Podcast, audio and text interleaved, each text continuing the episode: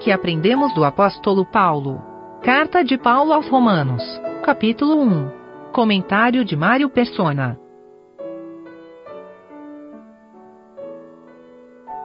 Boa parte do entendimento da, das Escrituras, do Antigo e do Novo Testamento, só é possível conhecendo a Epístola aos Romanos. E por que isso? Porque, na realidade, a Paulo foi dada a missão de completar a, as Escrituras, de fechar o volume sagrado das Escrituras. Muitas coisas os apóstolos, os, os profetas do Antigo Testamento uh, receberam revelações, nenhuma delas a respeito da igreja, que a igreja era um mistério oculto em Deus desde os tempos eternos.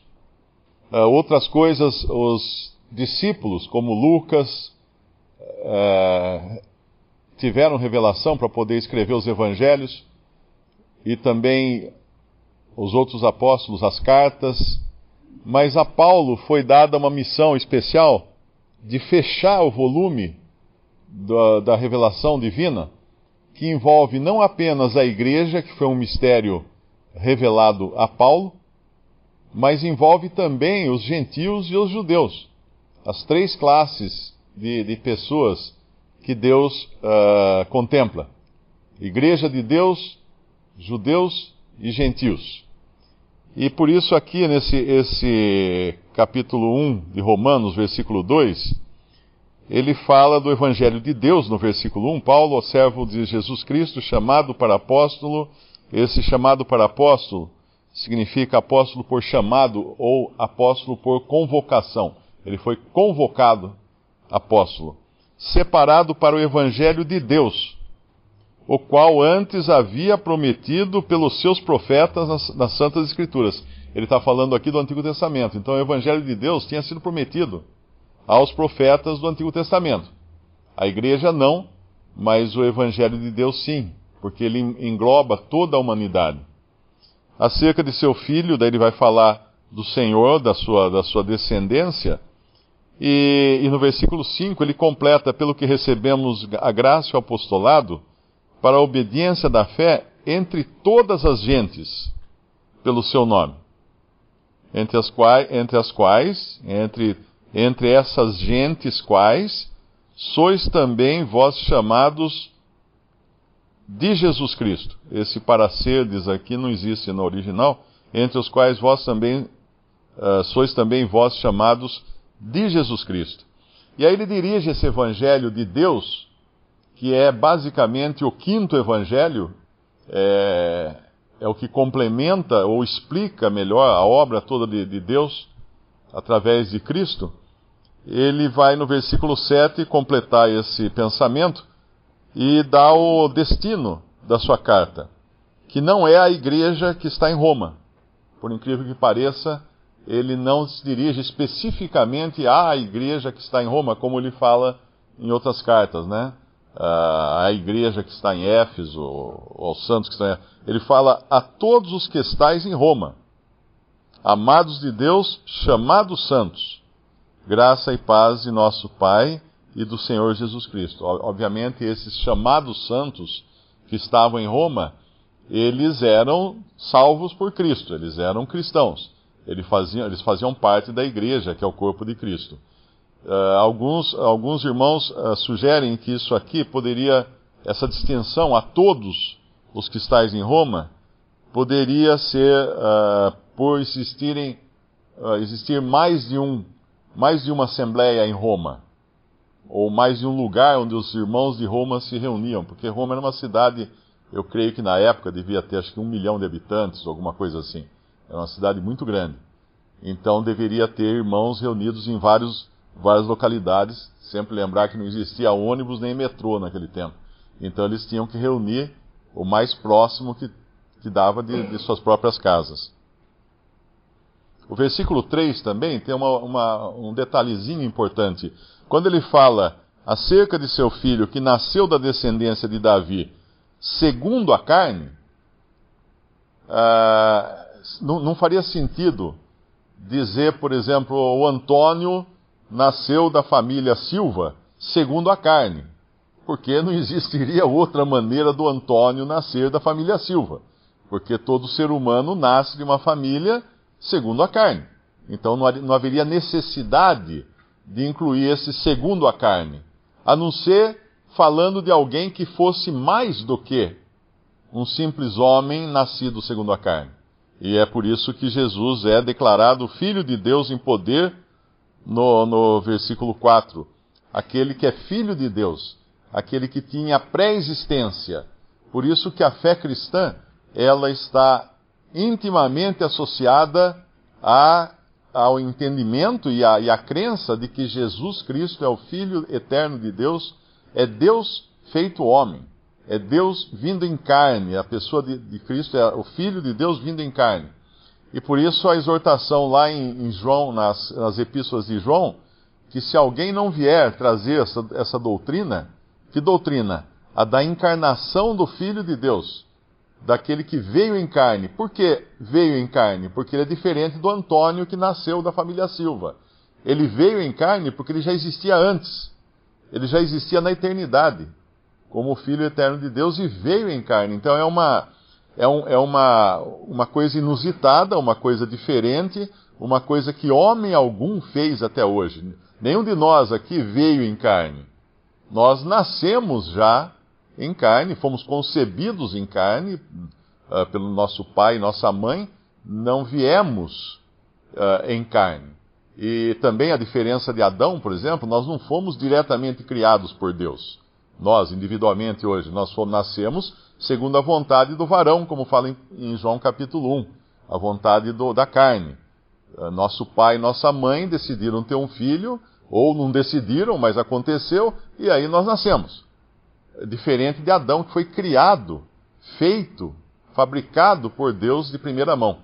Então são, são tipos de pessoas, vamos dizer assim, uh, com diferentes origens. Adão vindo da terra, do pó da terra, sendo fabricado no barro por Deus, nós nascendo de uma relação sexual, sendo concebidos de uma relação sexual entre pai e mãe, uh, e o Senhor Jesus vindo em carne, de uma maneira misteriosa, de uma maneira inusitada, fora do natural, sobrenatural, porque não teve a participação de um homem, o Espírito Santo de Deus cobriu Maria e foi gerado nela esse ser santo, esse ente santo que é Jesus mas que já existia desde a eternidade. Por isso que aqui tem esse, essa pequenina frase, uh, segundo a carne, porque nela está embutida toda, todo o fundamento da fé cristã, que Jesus não é um homem comum. É homem porque se fez homem, mas não um homem comum igual aos outros, ou como alguns alegam, um grande profeta ou alguma coisa assim. A outra, a porção seguinte desse dessa abertura do Evangelho, na realidade, a introdução toda ela vai até o versículo 17, uh, ah, que Paulo vai fazer essa introdução.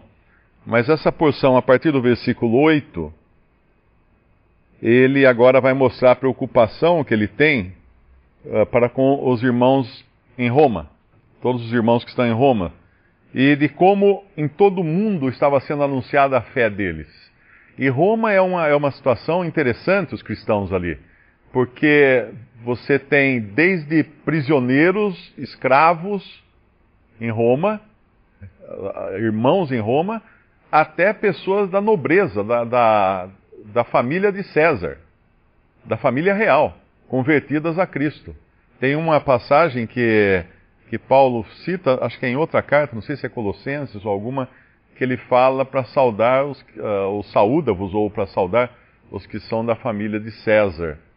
Então havia uma, uma, uma mescla de pessoas de todas as classes, classes sociais e também de diferentes nações, porque vamos pensar em Roma como Nova York hoje.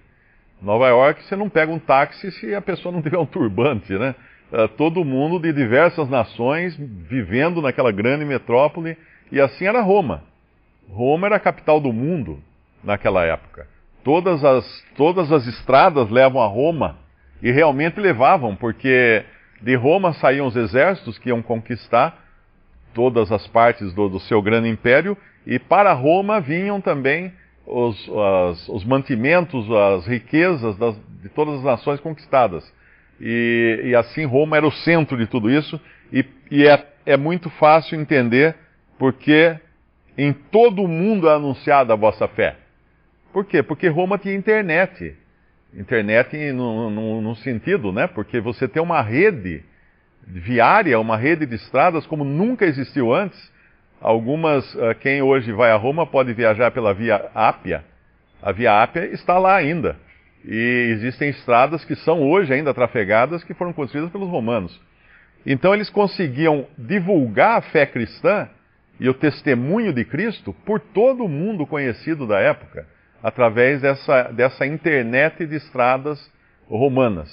E permitia também, como não havia uh, os controles de fronteira, como existe, eu vou do Brasil para os Estados Unidos, tem que passar, tem, tem que ter visto, tem que ter um monte de coisa, passaporte e tudo. Roma era como a Europa unida hoje a União Europeia hoje, você viajava de um país para outro sem precisar ficar mostrando documentos ou coisa assim. E, e, por isso também os cristãos podiam viajar livremente. Ou seja, Deus preparou o mundo de tal maneira para aquele momento da, da, da crucificação do Senhor Jesus que não haveria um momento melhor, mais propício e mais fácil de o evangelho ser levado a todas as nações. A gente sempre, quando vê isso, fala assim: olha, como Deus estava por trás de tudo, até daquele escravo romano que estava pondo uma pedrinha na estrada para criar, para facilitar depois Paulo andar por ela e levar uh, o evangelho, assim como outros cristãos. E aqui ele, eh, ele fala do, uh, de como ele faz menção nas orações, no versículo 9 e 10.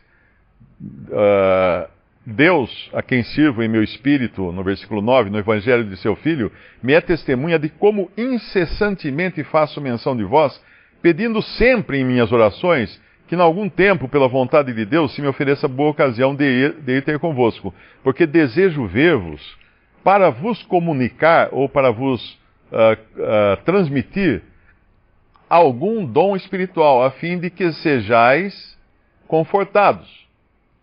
Isso aqui é um princípio fundamental uh, do Evangelho, aquele que é citado em Atos, que melhor coisa é dar do que receber. Nós entendemos que o cristão, ele jamais deve cobrar amor de alguém ou cobrar benefício de alguém. Ah, você não me ama, você não me ajuda, ah, você não gosta de mim, ah, você. Porque no cristianismo é a é melhor coisa dar do que receber. A função de cada cristão não é ficar recebendo, ainda que possa, claro, receber, mas é dar. A disposição dele é de alguém que está sempre pronto para compartilhar algum dom espiritual e também algum dom material.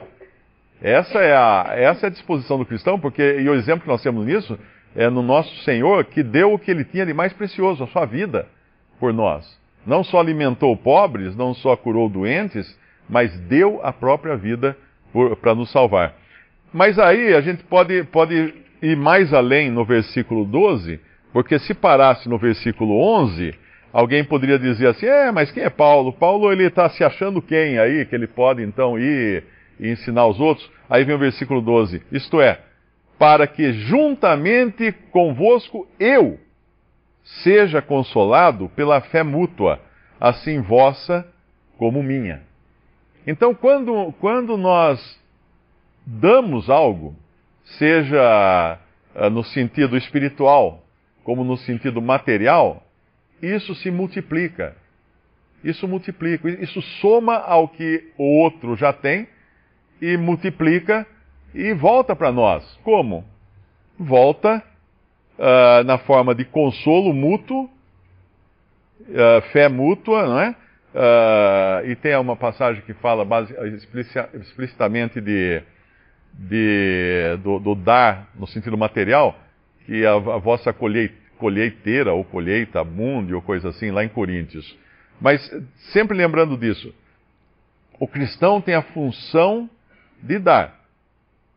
E, isso, e nisso ele acaba gerando uh, graças a Deus pelos que recebem, ou seja, redunda em glória para Deus pelos que recebem, seja dons materiais ou espirituais, mas ele acaba também compartilhando ou, ou, ou usufruindo daquilo que ele deu, mas de outra maneira. Eu vou dar um exemplo na, no, no, no, sentido do funcionamento do cérebro, né? Uh, to, o nosso cérebro ele não tem uh, ele não tem conhecimento, ele cria conhecimento. Quando nós passamos uma informação para alguém, essa informação cria uma sinapse no cérebro da pessoa que recebe a informação e essa pessoa gera conhecimento. De maneira que, depois de uma palestra, por exemplo, de uma apresentação, a audiência tem um conhecimento que ela não tinha quando chegou ali, mas que também o próprio preletor daquela palestra não tem, porque o conhecimento da plateia é a informação que eles receberam dele, mais as informações que eles tinham exclusivamente, e o preletor não tinha, de modo que se tornou uma soma que agora pode ser usufruída também pelo preletor ou pelo professor de uma classe de aula, por exemplo, que vai poder aprender também daqueles uh, para quem ele, ele disponibilizou aquela informação. Então, sempre que nós damos, nós sempre saímos ganhando. E se isso acontece no mundo intelectual, uh, quanto mais no, no, mundo espiritual, quanto mais nas coisas de Deus e quanto mais na vida uh, de um cristão.